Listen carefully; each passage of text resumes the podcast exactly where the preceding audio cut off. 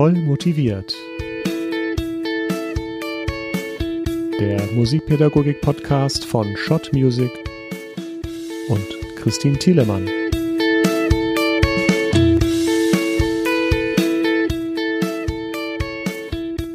Hallo, liebe vollmotiviert Community.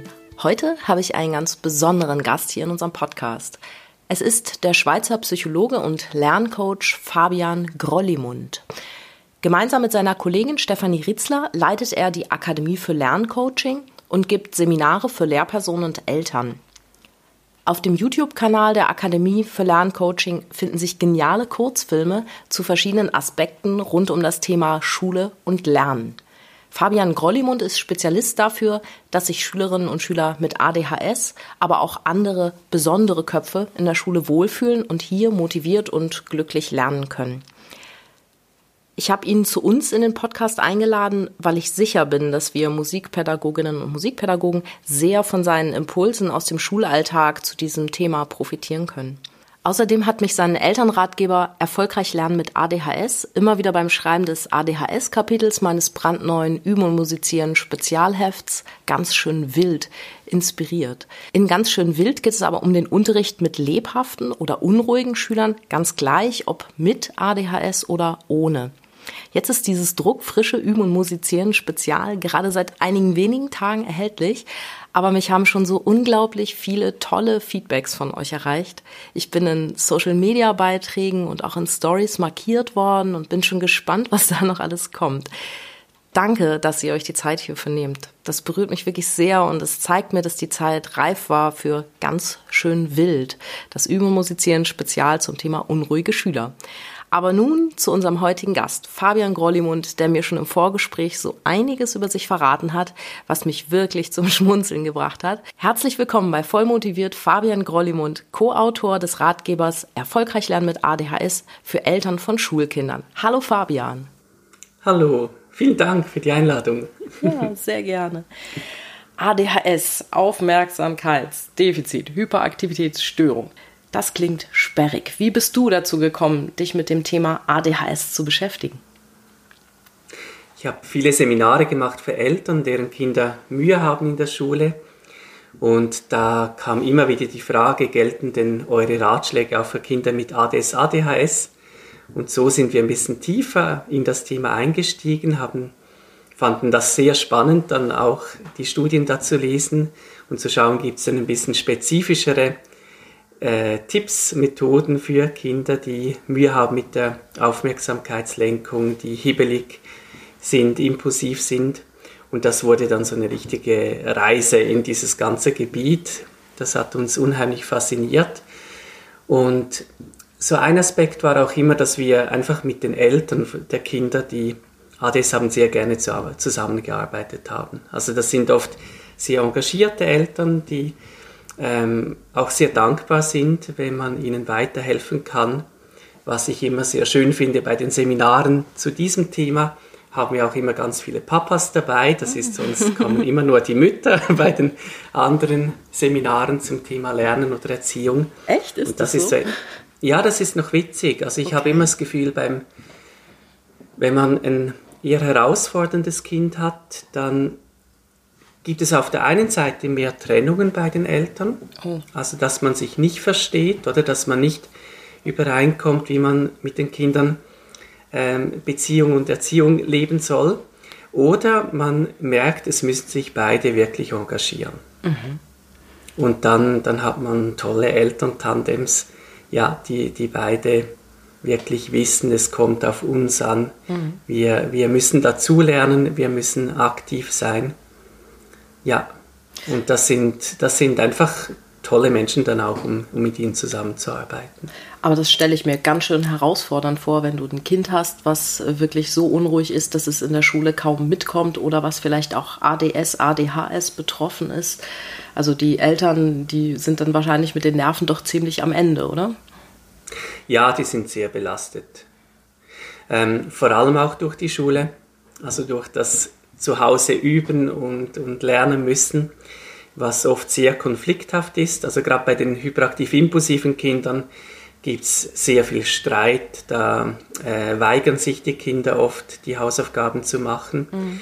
Und bei den verträumten Kindern, also bei den vorwiegend unaufmerksamen Kindern, da ist es oft so, dass sich das über Stunden hinzieht. Also dass sie nicht anfangen, dass sie aus dem Fenster schauen, dass sie vor sich hinträumen, dass die Eltern ständig daneben sind, motivieren müssen, äh, das Kind wieder steuern, auf die Hausaufgaben zurückführen müssen. Und das ist natürlich sehr, sehr anstrengend. Ja. Und ich denke, was ich auch immer sehe, ist, dass sich diese Eltern natürlich viele Sorgen machen. Also, dass die Kinder auch oft bedrückt sind, dass sie das Gefühl haben, sie gehören nicht dazu, sie, sie haben keinen Platz und die Eltern müssen sehr, sehr vieles auffangen. Ich habe die Erfahrung gemacht, dass oft Eltern in die Musikschule kommen und sagen, ich möchte meinem Kind was Gutes tun, äh, mein Kind soll ein Musikinstrument lernen, das Kind darf dann verschiedene Instrumente ausprobieren und entscheidet sich dann oft auch für irgendwas. Und jetzt unterrichte ich ja Trompete und klar, die ähm, wirklich ähm, Hyperaktiven, die nehmen gern die Trompete, weil das ist dann wie so ein Sprachrohr für die mhm. auch. Und ähm, ja, so bin ich eigentlich zu dem Thema gekommen, weil ich sehr viele überdurchschnittlich unruhige Kinder dann in meiner Klasse hatte und dachte, oh, ich müsste mich aber dringend mal mit dem Thema beschäftigen. Vielleicht gibt es da irgendwelche Rezepte, dass ich mit diesen kleinen Unruhegeistern gut umgehen kann. Mhm. Ja, aber jetzt ist nicht jeder unruhige Schüler oder jede unruhige Schülerin auch gleich von ADHS betroffen. Profitieren eigentlich auch Schüler, die einfach nur unruhig oder lebhaft sind, von den Konzepten für ADHS-Betroffene? Ja, also gerade wenn wir Weiterbildung für Lehrpersonen machen, achten wir sogar sehr darauf, dass wir fast nur ähm, Dinge vermitteln, die eigentlich für fast alle Kinder hilfreich sind.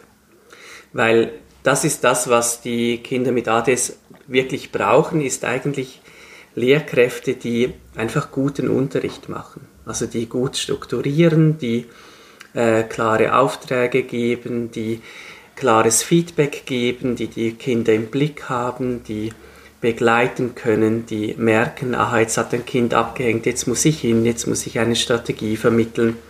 Die brauchen oft einfach mehr als die anderen Kinder. Mhm. Aber sie brauchen nicht unbedingt so etwas Spezielles.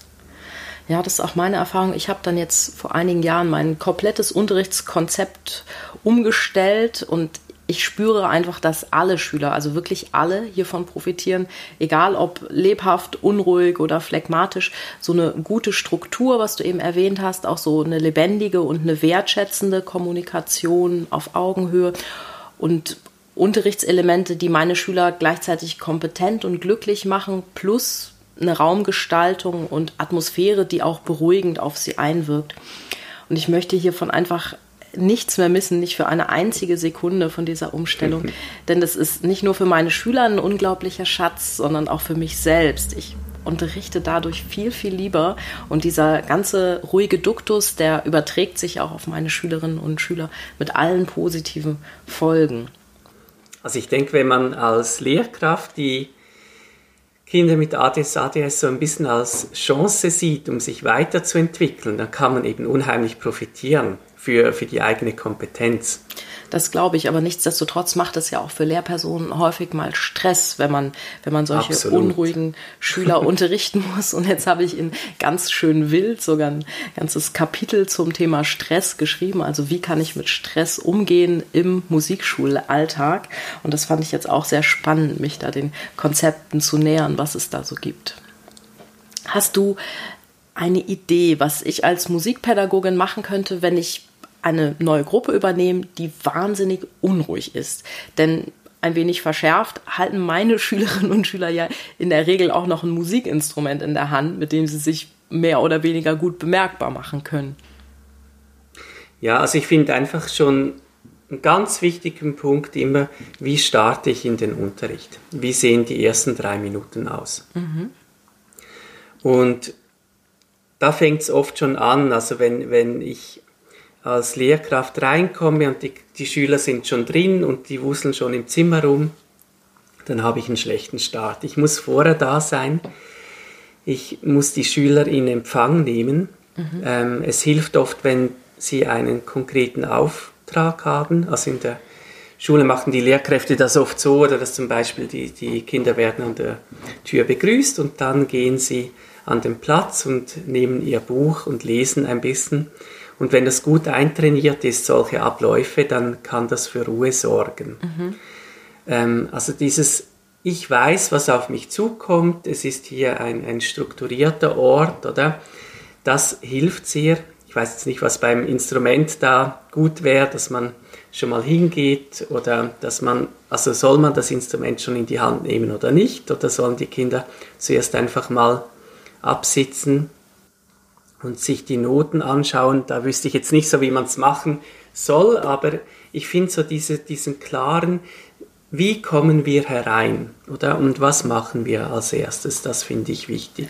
Es kommt natürlich so immer so ein bisschen auch auf die, auf die örtlichen Gegebenheiten an. Also wenn du den, den Luxus hast, dass du, wie ich zum Beispiel, so einen kleinen Vorraum hast, dann kannst du natürlich auch sagen, die Schüler packen ihr Instrument, ihre Noten dort aus, in dieser Ruhezone vor der Tür, kommen dann rein.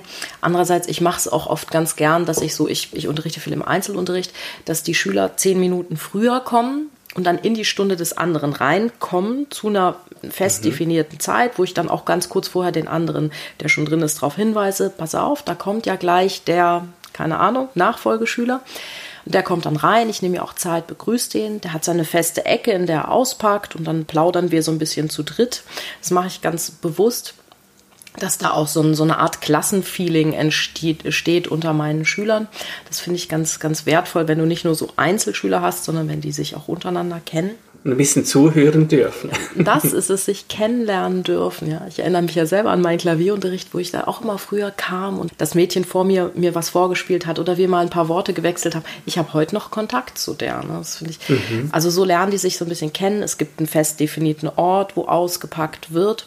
Und dann mache ich es häufig so, dass ich mit einer Höraufgabe starte, beziehungsweise ähm, mit einer Höraufgabe die Stunde beschließe in diesen zehn Minuten, wo dann die zwei zusammen sind, dass wir sagen, schau mal, wir hören mal das Stück, das neue Stück von dem Schüler, der jetzt schon da ist, das hören wir mal an. Und ich habe auch so Matten im Unterrichtsraum, wo man sich dann hinlegen kann und wo man dann wirklich auch zur Ruhe kommt. Und dann Super. bietet sich das natürlich bei Trompete an, das Ganze auch mit, mit einer Atem- oder vielleicht auch mit einer Körperübung, mit einer Bewegungsübung zu verbinden. Das finde ich dann immer ganz hilfreich. Da habe ich auch einige solche Körper- und Bewegungsübungen drin in ganz schön wild. Also es gibt, gibt zu beiden Aspekten viele Studien, die zeigen, dass es hilfreich ist. Das eine, was Sie ansprichst, das geht so in Richtung Achtsamkeit, dass man wirklich ähm, ja, sich auf das Hier und Jetzt fokussiert. Das geht mit Zuhören sehr gut. Also mhm. das ist auch eine Möglichkeit. Ein paar Lehrkräfte haben das ausprobiert, dass die Kinder reinkommen und dass sie Musik anlassen. Oder mhm. und die Kinder setzen sich hin, dürfen ein bisschen Musik hören, bis die Stunde startet.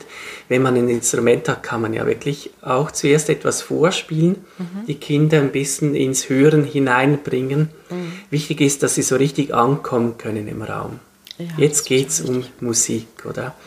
Und Bewegungsübungen sind gerade für die hyperaktiv-impulsiven Kinder auch sehr gut, um ein bisschen den Dampf abzulassen, ein bisschen im Jetzt anzukommen und sich dann auf etwas einzulassen.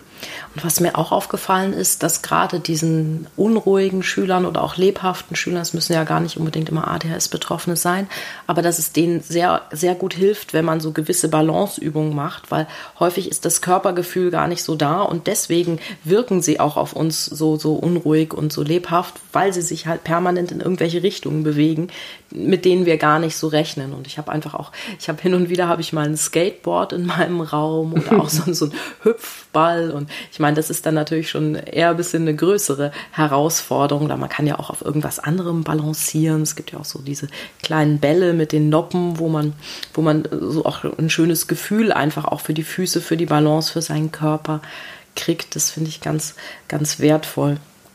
Aber eine Sache mache ich mal auf jeden Fall und zwar mein neues Unterrichtskonzept. Nein, so neu ist auch nicht mehr. Seit, ja, seit wann mache ich das? Seit, sicher seit vier Jahren. Mein Raum ist echt top aufgeräumt ist ja gar nicht meine Stärke, kann ich ja hier mal gestehen. Werden auch viele Menschen wissen, die mich kennen. Also ich habe unglaublich viel Zeug da. Ich bin das lebende, kreative Chaos. Aber mein Unterrichtszimmer ist top aufgeräumt. Da gibt es echt nicht eine Fläche, wo was rumsteht. Und ich habe jetzt auch, klar, Musiker haben immer viele Noten im Raum, musste ja auch haben, musste ja auch griffbereit haben.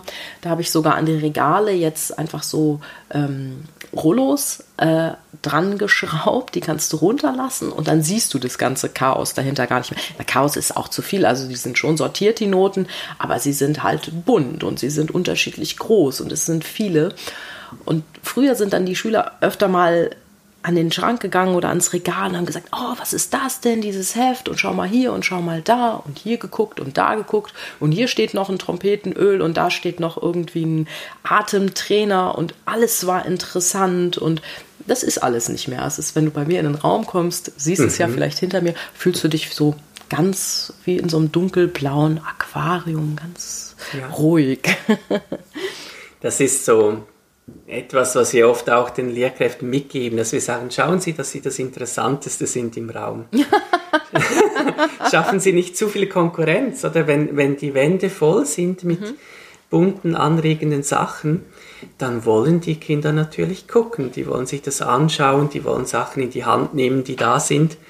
Und da kann man sich auch ein bisschen unnötig schwer machen, wenn man das zu interessant gestaltet. Ja, ich glaube das. Ich war kürzlich bei meinem Sohn im Unterrichtsbesuch. Ich dachte, oh, ich schaue mal so ein bisschen rum und ich schaue mal, wie er arbeitet und was er macht. Und als ich dann hinterher aus dem Raum kam, also ich hatte wirklich alles gesehen und gelesen, was an der Decke, an den Wänden, an den Fenstern hing. Und also es war so eine, eine Fülle von, von tollem Material da in diesem Klassenzimmer, dass ich aber dachte, okay, also ich habe mich eigentlich gar nicht so wirklich auf das konzentriert, was ich eigentlich wollte, nämlich auf mein Kind und stattdessen aber alles andere irgendwie gelesen. Und ich fürchte ja, ähm, das wird Kindern dann auch mal so gehen. Ja, wie, wie, wie, einfach, wie einfach machen wir es unseren Kindern, mhm. sich zu konzentrieren, oder? Also sorgen wir vielleicht auch für wahnsinnig viel Ablenkung. Ja, es ist ja das Gleiche mit dem, mit dem Arbeitsplatz oder mit, deinem, mit dem vielleicht Musizierplatz, wo du dann zu Hause mit deinem oder wo zu Hause dein Kind musiziert, ne?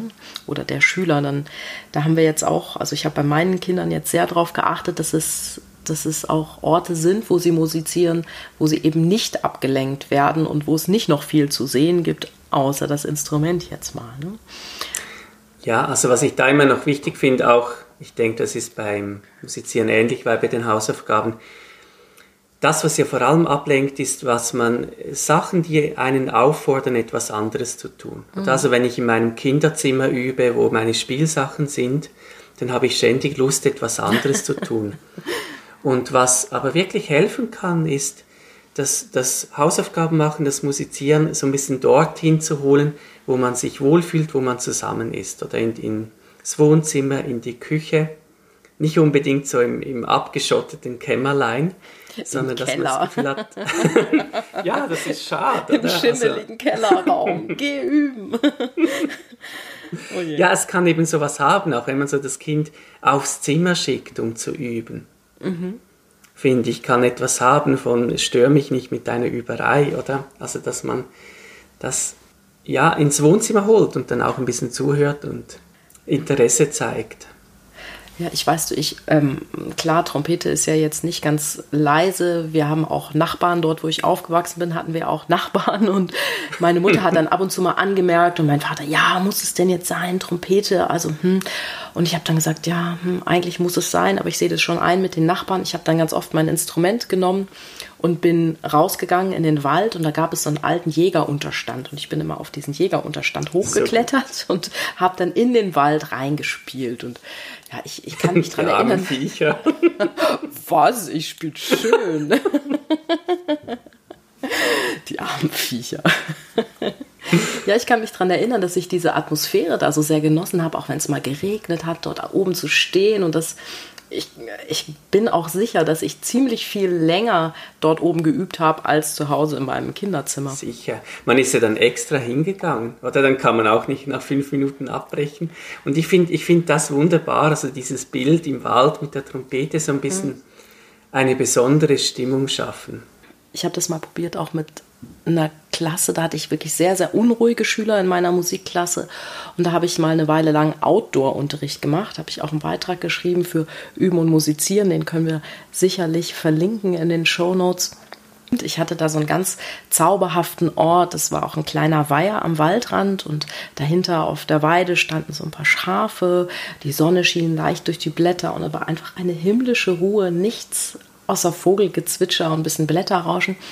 Ich hatte meinen Notenständer dabei, Trompete, Noten, ein bisschen was zu essen und die Schülerinnen und Schüler, die kamen dann immer zu ihrer Zeit an diesen, an diesen Ort und ich die waren erstmal ganz überrascht, aber auch beglückt. Es war, als wäre die Stunde auf einmal viel länger, aber gleichzeitig verging diese Zeit auch im Flug. Also, es war wirklich intensiv und ich bin sicher, wir hatten da Flow-Erlebnisse am laufenden Band. Wunderbar. Aber es ist natürlich nicht so einfach für jeden, der das mal ausprobieren möchte. Da muss man auch ein bisschen Glück haben mit dem Ort, an dem man unterrichtet. Mhm. Das ist ja ausnahmsweise mal der Musikpädagoge auf dem Land im Vorteil. Aber ja, möglicherweise findet auch der Städter seine Oase, wer weiß. Ich habe das so bis zu einer Gruppengröße von acht bis zehn Schülern ausprobiert, da mit dem Autounterricht. Und kürzlich, muss ich gestehen, ich hatte eine unfassbare Gruppe. Und ich musste, ich wurde angerufen, ich musste Vertretungsunterricht geben, Schulmusik. Ne? Und ich, ich war zu der Zeit, als die anriefen, war ich im Auto, aber ich habe gesagt, okay, ich lasse euch nicht hängen, ich habe 40 Minuten, ich komme schon hin zu eurer Schule. Auf dem Weg dorthin ist mir aufgefallen, ich habe eigentlich gar nichts dabei. Ne? Ich habe nur mein Handy und ich habe zufällig eine Bluetooth-Box im Auto. Und dann bin ich auch mit dieser Gruppe in den Wald gegangen und ich kannte die Gruppe schon. Ich wusste, die sind eigentlich, die sind Katastrophe. Ne? Also das, die sind wie so kleine Silvesterkracher. Ne? Einen zündest du an und alle explodieren. Ne? Und dann sind wir in den Wald gegangen. Die Schüler durften sich dann ins Gras legen, so in die Blätterkronen der Bäume schauen. Und wir haben dann gemeinsam Beethoven-Sinfonien gehört. So, das war im Beethoven-Jahr jetzt. Ne? Und da kamen hinterher ganz viele Schüler und waren komplett, ja, wie sagt man heute, geflasht von dieser tollen Musik. Ah, Frau Thielemann, bin ich mega geflasht. Die haben mir dann erzählt, dass sie am Nachmittag daheim sich auch noch mal in den Garten gelegt haben und noch weiter Beethoven gehört haben. So, uh. Ach, schön. Musik zum Erlebnis machen, oder? Das ist es, ne? Ja. Stichwort Hausaufgaben. Fabian, vielleicht hast du noch einen Tipp können eigentlich auch Eltern helfen, damit Hausaufgaben leichter und mit Freude erledigt werden können? Also auch vielleicht das häusliche Üben daheim. Das würde mich ja bei dir als Lerncoach wirklich mal interessieren. Ja, also ich finde, ich find, die Eltern können sehr viel dazu beitragen, die können auch sehr viel kaputt machen. Hm. Also es gibt auch viele Kinder, die spielen ja eigentlich gerne im Musikunterricht, aber die wollen zu Hause nicht üben. Ich finde es immer wichtig hinzuschauen, schon mal die Motivation. Also wegen will ich, dass mein Kind ein Instrument macht, von wem ging es überhaupt aus? Ich fand jetzt gerade so, ich habe das noch erlebt im, im Gymnasium, das hat einfach bei uns so wieder zugehört. Also ich war der Einzige in meiner Klasse, der kein Instrument gespielt hat, aber sonst hatte ich immer so das Gefühl, ein Akademikerkind lernt ein Instrument, oder? Und das war einfach so, ähm, den Eltern ging es gar nicht um die Musik, sondern es ging darum, dass das so, so eine Art, ähm, das gehört zu einer gesunden Gesamtausbildung oder dass das Kind ein Instrument lernen muss und da muss man auch ein bisschen Disziplin lernen und dabei bleiben und so weiter. Und das finde ich schon mal einen ganz wichtigen Punkt. Also, dass man als Eltern irgendwie zeigen muss, dass man Freude an Musik hat. Und etwas, was man bei den Hausaufgaben oft hört und was ich denke, das ist beim Instrumentüben genau gleich. Du, gell, du musst dann noch üben. Ja, etwas müssen ist nie gut. es geht einfach darum, dass das, dass das Kind 15 Minuten lang ähm, da vor dem Notenständer war und geübt hat und dann darf es dann spielen oder etwas anderes machen. Oder also das Instrument ist müssen und das andere Freizeit ist dürfen. Und diese Unterscheidung finde ich schwierig. Also ich finde, das macht vieles kaputt. Ich mhm, finde, das ist auch so etwas, ähm, wenn ich jetzt schaue, so meine Gimmiklasse, ich glaube, da haben, da haben ganz viele ein Instrument gespielt. ich glaube, die haben alle dann mit der Schule oder wo die ausgezogen sind, aufgehört, in die Musikstunde zu gehen. Und das war wahrscheinlich auch das letzte Mal bei den meisten, dass die ihr Instrument oh. in der Hand hatten. Oh, das ist ja so schade. Und der eine ähm, der eine, der spielt immer noch heute, der hat seine Band. Und das war aber gerade der, der nicht in die Musikstunde ging. Also das fand ich okay. jetzt spannend. Das war für mich so der Einzige, der eben nicht das Instrument geübt, sondern Musik gemacht hat. Der hatte auch seine kleine Band mhm. und der hat dann Auftritte gemacht. Und der hat die Musik so gelebt. Mhm. Ja, das finde ich ganz toll, dass du das jetzt sagst. Das fand ich auch vorhin, wo du das gesagt hast mit dem Wald oder in den Wald gehen und dort Beethoven lauschen. Ich muss, ich muss es ja wollen. Ich möchte, ich muss an den Punkt kommen, wo ich sage, ah, das wäre so schön, etwas spielen zu können. Ich muss mich über die Fortschritte freuen können. Und etwas, was ich oft so erlebe, ist, dass man als Eltern das Gefühl hat, ja, ich höre jetzt hin und ja, das musst du schon noch mal üben. Jetzt kannst du es, jetzt können wir dieses Stück abhaken und zum nächsten gehen. Oder? Also es wird gar nicht sich darüber gefreut, über die Musik. Es wird gar nicht wirklich zugehört. Einmal im Jahr gibt es dann einen Auftritt, wo man möglichst keinen Fehler machen darf. und das war auch so ein bisschen das, was ich ähm, oft mitgekriegt habe von Musik. Oder ähm, du hast gerade am Anfang ich weiß gar nicht, ob das jetzt drauf war, aber das gesagt, die, die das, muss, das Instrument ist ja freiwillig, oder? Ja, ja. Und das habe ich eben dann oft nicht so erlebt bei Eltern, sondern sie sagen dann so, ja, jetzt haben wir dir das Instrument gekauft, oder jetzt musst du auch üben, oder du, diese Schule, die kostet so viel, jetzt bist du uns auch schuldig, oder dass du da, also es wird da oft so mit dieser Art von Druck gearbeitet. Mhm äh, indem man den Kindern nicht sagt, du musst, sonst kriegst du morgen von der Lehrerin einen, einen Strich, sondern ähm, dass man halt mit Schuldgefühlen arbeitet.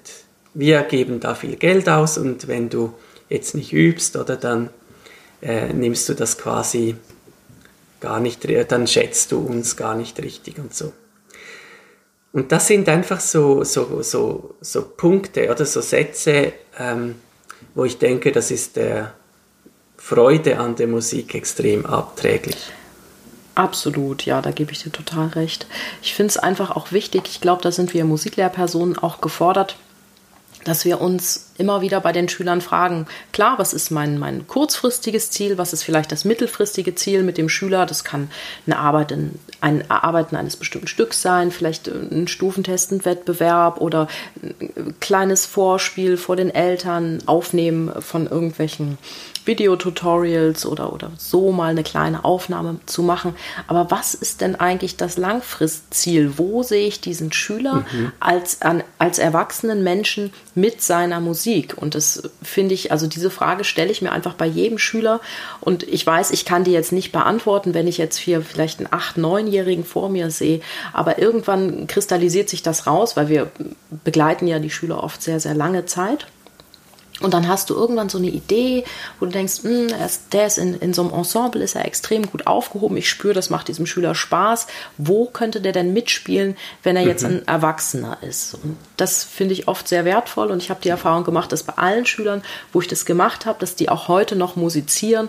Ob jetzt, ich meine, ich habe extrem viele Schüler, die, die auch Profimusiker geworden sind, oder vor allem halt auch Musikpädagogen.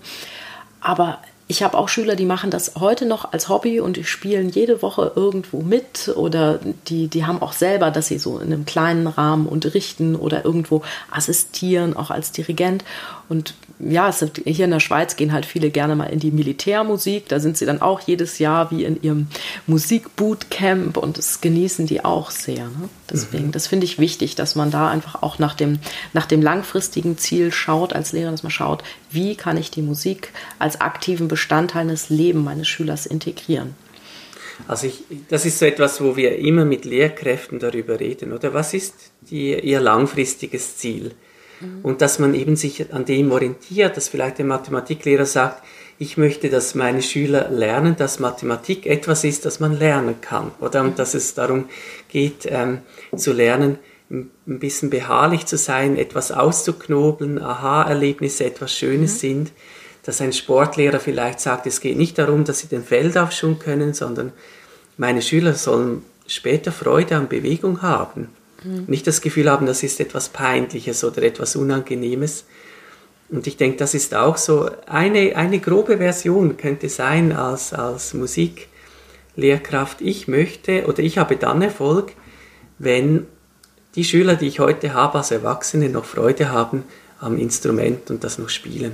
Oder und das nicht so etwas wird. Und da habe ich eben oft das Gefühl, dass die Musiklehrkräfte das noch haben, aber die Eltern dann zu Hause haben ein anderes Konzept, die haben so ein Müssen-Konzept mhm. und das Hauptsache geübt, oder? Oh je, ja. Und dann artet das in so eine Arbeit aus. Die, die Motivation kommt ja immer aus dem Gleichen. Also wir alle haben die gleichen Grundbedürfnisse. Mhm. Wir wollen gesehen werden, Anerkennung. Also das fand ich auch schön, was du gesagt hast, da kommt der nächste Schüler rein und hört noch zu, oder?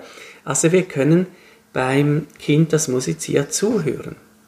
Wir können zeigen, ich freue mich darüber, oder? Dass du spielst. Mhm. Das ist etwas Schönes, ein Moment, den wir teilen können. Mhm. Ich kann auch dem Kind so ein bisschen beibringen, hinzuhören. Also gefällt mir meine Musik selber. Mhm. Und ähm, wenn man als Eltern ein Instrument kann, kann man ja auch zusammen musizieren. Stichwort Familienmusik, gell? Ja, ja. Das ist so dieses musikalische Umfeld daheim, ne? Ja. Finde ich, finde ich ganz wichtig. Ich habe ja vor, das war mein erstes Buch, was ich bei Short Music geschrieben habe. Guck mal, die, also die Hörerinnen und Hörer sehen das jetzt natürlich nicht, aber jedes mhm. Kind ist musikalisch.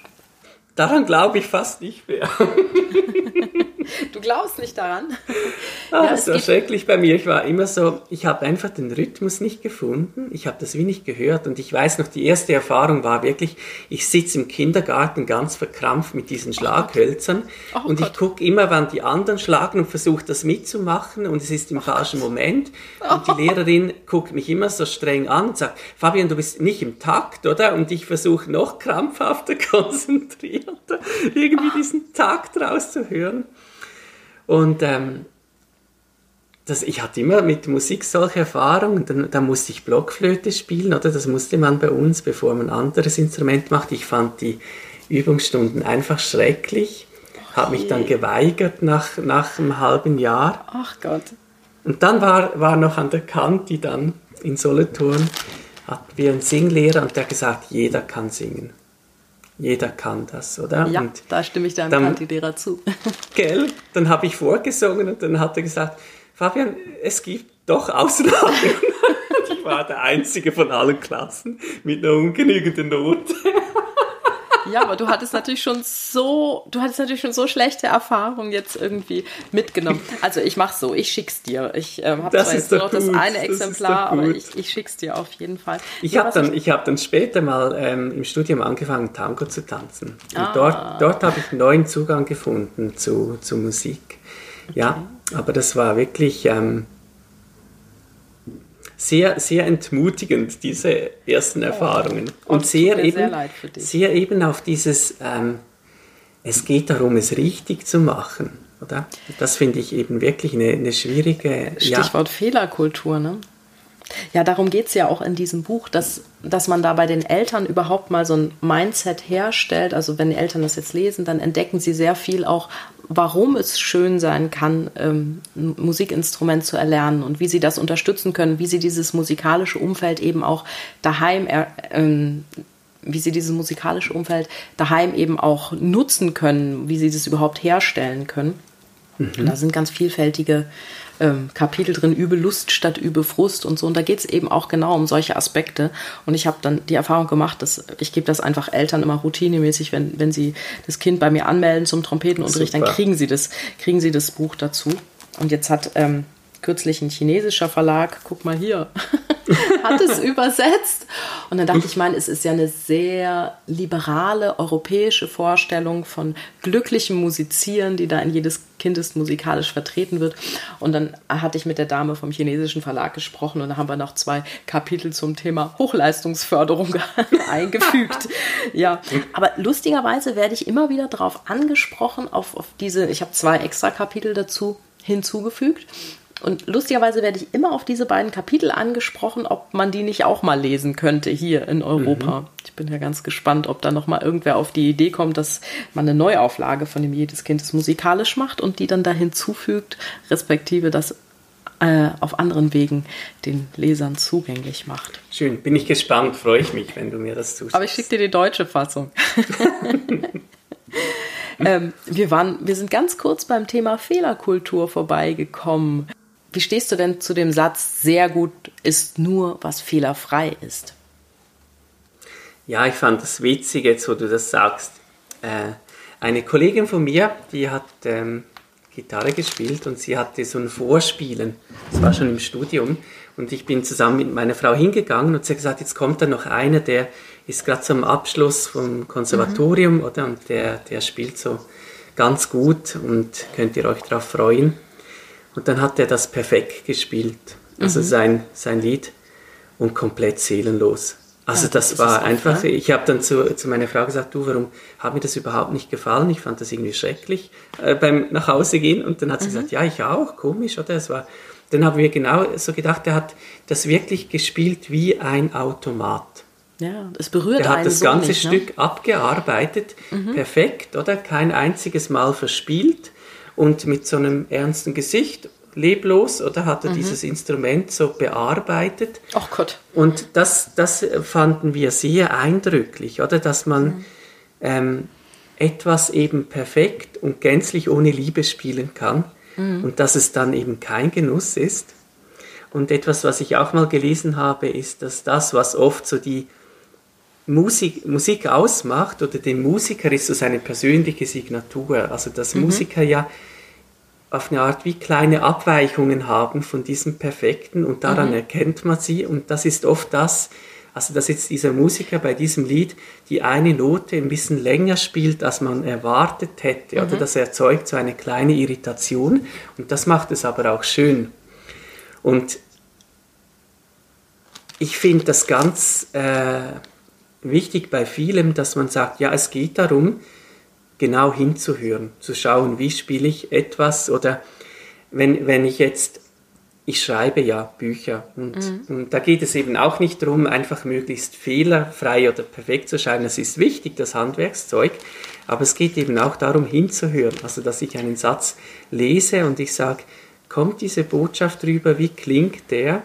Also deine Bücher lesen sich ja vor allem so schön, weil sie so persönlich sind. Sie, sie treffen ja den Leser so unmittelbar. Wenn man das liest, dann hat man den Eindruck, man kennt dich. Also ich habe auch jetzt im Gespräch den Eindruck, ich kenne dich schon sehr lange, ob, obwohl ich also wirklich nur die Bücher gelesen habe und wir uns jetzt heute zum ersten Mal sehen hier äh, im digitalen Raum. Aber es ist einfach, es, es kommt so schön rüber, was du meinst, weil es so persönlich geschrieben ist. Und wenn man das jetzt wahrscheinlich nur so faktenorientiert geschrieben hätte, dann wäre das auch sehr kalt, so wie du das eben bei dem, bei dem Konzert beschrieben hast. Ja, und ich denke, das ist also wie gesagt, ich weiß nicht so viel über Musik, oder? Weil ich selber nie ein Instrument gespielt habe. Aber ich glaube, es geht darum, dass man vor allem bei den Kindern das Gehör schult. Also lerne dir selber zuzuhören. Man kann auch ein bisschen variieren, ein bisschen schneller spielen, ein bisschen fester spielen oder merken, wo kann ich eine persönliche Note mit hineinbringen. Und dass man nicht einfach denkt, ich muss möglichst einfach fehlerfrei dieses Stück spielen oder dass es dann erst wert ist zuzuhören. Das finde ich auch so etwas. Oder man, dass man versucht, auf diesen einen Termin im Jahr hinzuarbeiten, wo man dann vorspielt und dann muss es möglichst fehlerlos klappen und man bewertet sich nur danach. Das ist wie die, die Schüler, die den Vortrag auswendig lernen und dann auswendig gelernt herunterrattern, oder? Das hat keine Seele, das lebt nicht.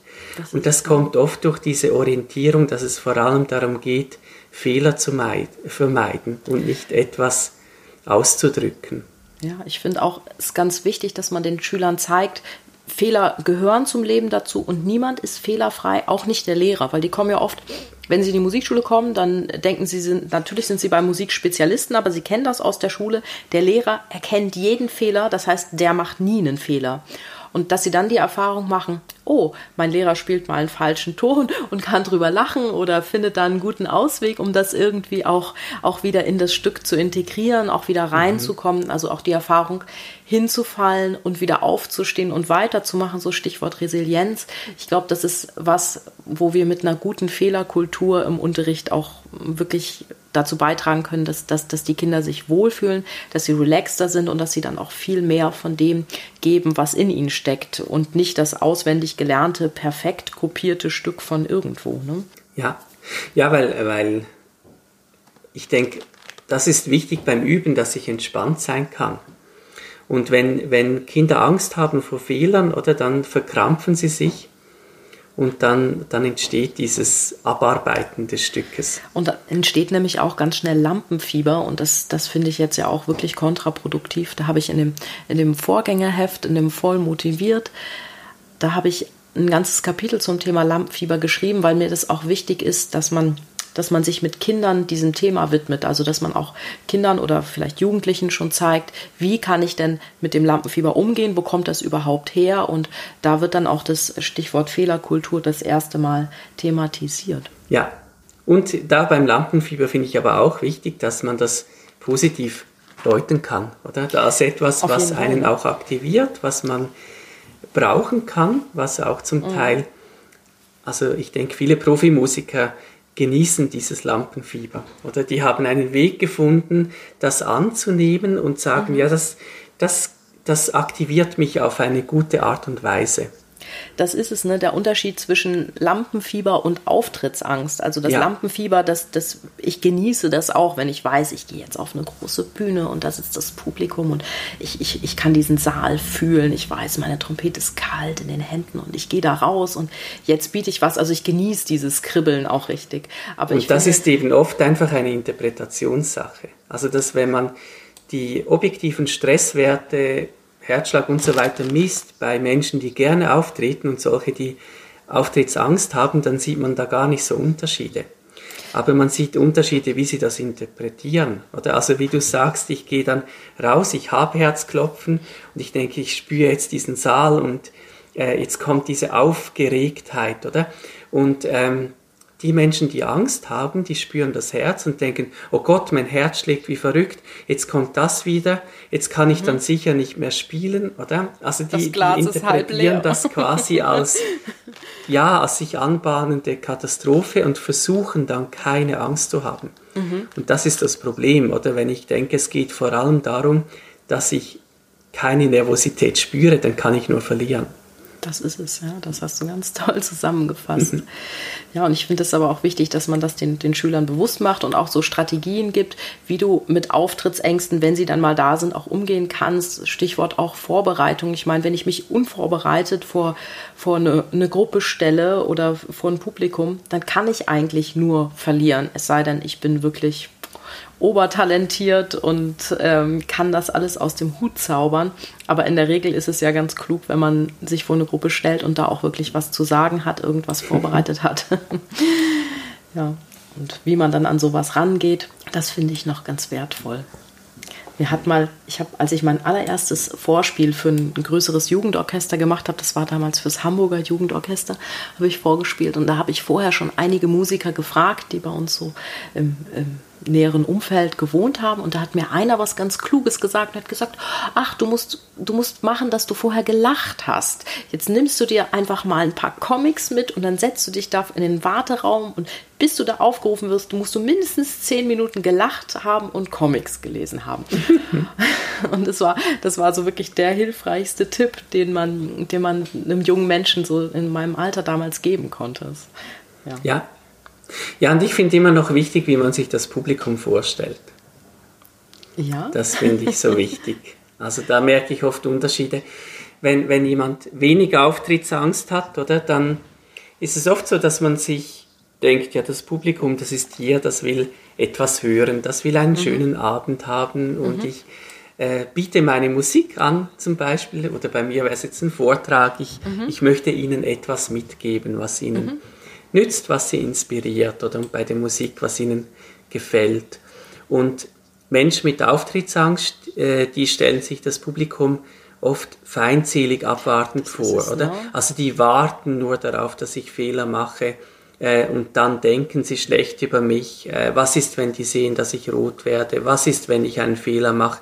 Die werden mich auslachen, oder? Also dass man das Publikum so als eine, eine feindselige Masse sieht, die nur darauf wartet, dass man etwas falsch macht. Und das ist auch etwas, finde ich, was durch eine schlechte Fehlerkultur halt sehr gefördert wird. Oder dass man mhm. eigentlich nicht denkt, dass der andere etwas äh, jetzt mit mir in einem Austausch ist, oder mhm. der bei der Musik ja auch stattfindet, also, und, sondern der andere ist vor allem derjenige, der mich bewertet und und mir die Fehler rot anstreicht. Oh je. Nee, nee, das ja. soll auf gar, auf gar keinen Fall. Das soll auf gar keinen Fall so sein. Deswegen finde ich es auch ganz hilfreich. Ich hatte ja vorhin das Stichwort mal Musikklasse genannt, weil die allermeisten von uns Musikpädagogen haben immer so Einzelschüler. Das geht so kleines Mosaik. Da hast du deinen Nachmittag und alle halbe Stunde, alle Dreiviertelstunde geht die Tür auf.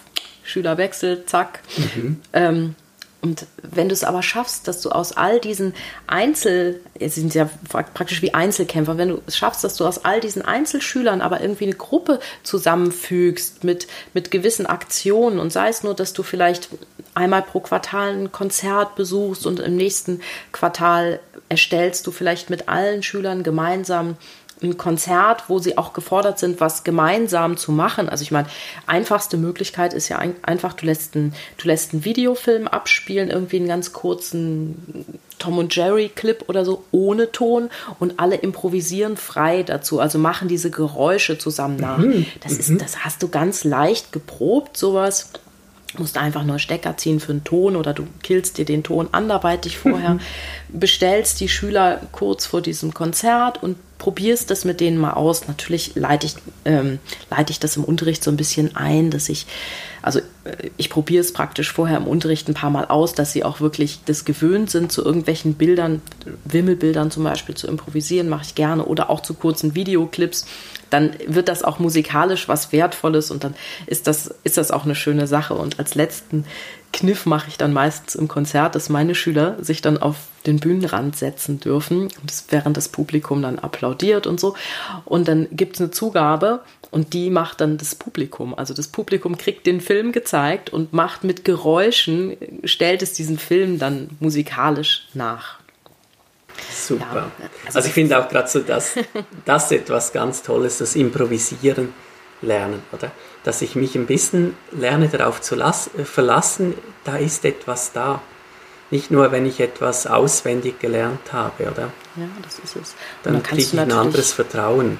Ja, und dann kannst du natürlich noch mit vielen, vielen anderen Aktionen versuchen, aus diesen Einzelschülern irgendwie eine Klasse zu machen, indem du dann wirklich auch mal temporär vielleicht Gruppenunterricht machst. Und klar, da braucht man immer ein bisschen, bisschen Glück vielleicht auch da mit dem Stundenplan. Die Kinder haben ja oft nachmittags sehr viel vor, dass, dass man sagt, oh, da passen vielleicht zwei oder drei zusammen, die nehme ich mal eine Weile als kleine Gruppe. Und da kann man ja als Musikpädagoge doch viel machen, wenn man, wenn man da bereit ist, auch mal kreativ hinzuschauen, was sich so aus dem Stundenplan so bauen lässt.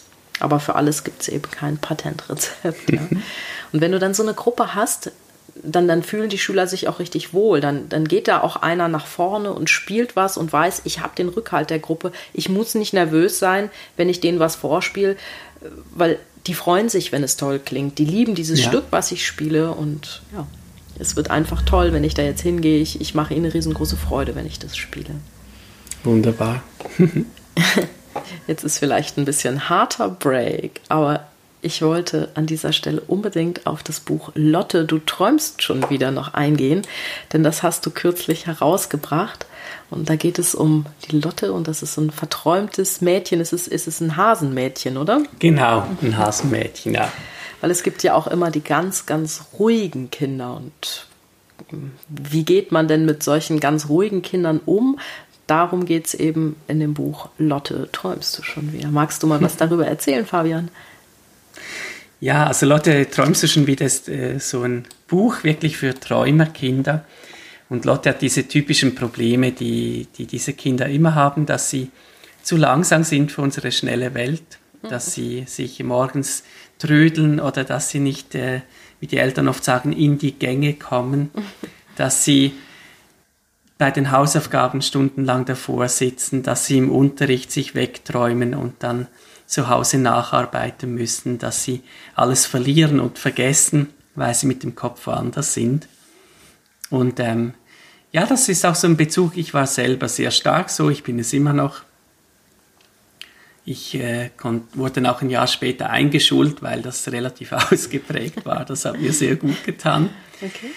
Ja, und äh, es geht in diesem Buch darum, eigentlich auf der einen Seite Strategien zu erwerben. Also die Lotte, die trifft dann im verlassenen Wald auf eine einsame Wölfin, die ihr den Wolfsblick beibringt. Also wie kann man sich bewusst fokussieren Und diese Wölfin, die sagt aber auch eben, dass dieses Träumen können, dass das auch eine Fähigkeit ist, dass das etwas Wertvolles ist, dass sie behalten soll, dass sie auch ein Stück weit kultivieren kann. Mhm.